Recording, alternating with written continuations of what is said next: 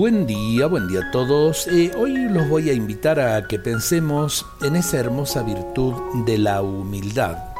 Ser humilde no es vivir en condiciones precarias. Generalmente eh, se usa la palabra es humilde porque es pobre, porque es indigente. En realidad no es sinónimo de indigencia ni de pobreza.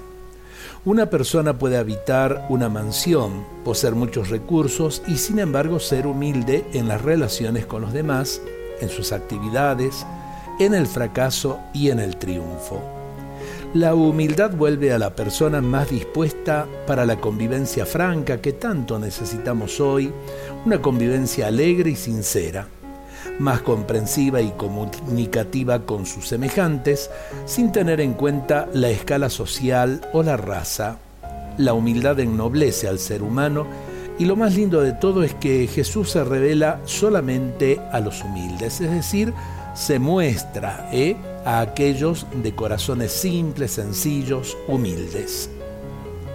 Creo que tenemos que ganar mucho eh, en esto la soberbia, el orgullo, eh, termina destruyendo los corazones y termina también destruyendo las relaciones humanas.